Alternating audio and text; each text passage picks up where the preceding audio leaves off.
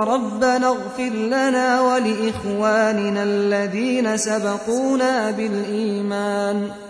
وَلَا تَجْعَلْ فِي قُلُوبِنَا غِلًّا لِّلَّذِينَ آمَنُوا. رَبَّنَا إِنَّكَ رؤوف رَّحِيمٌ.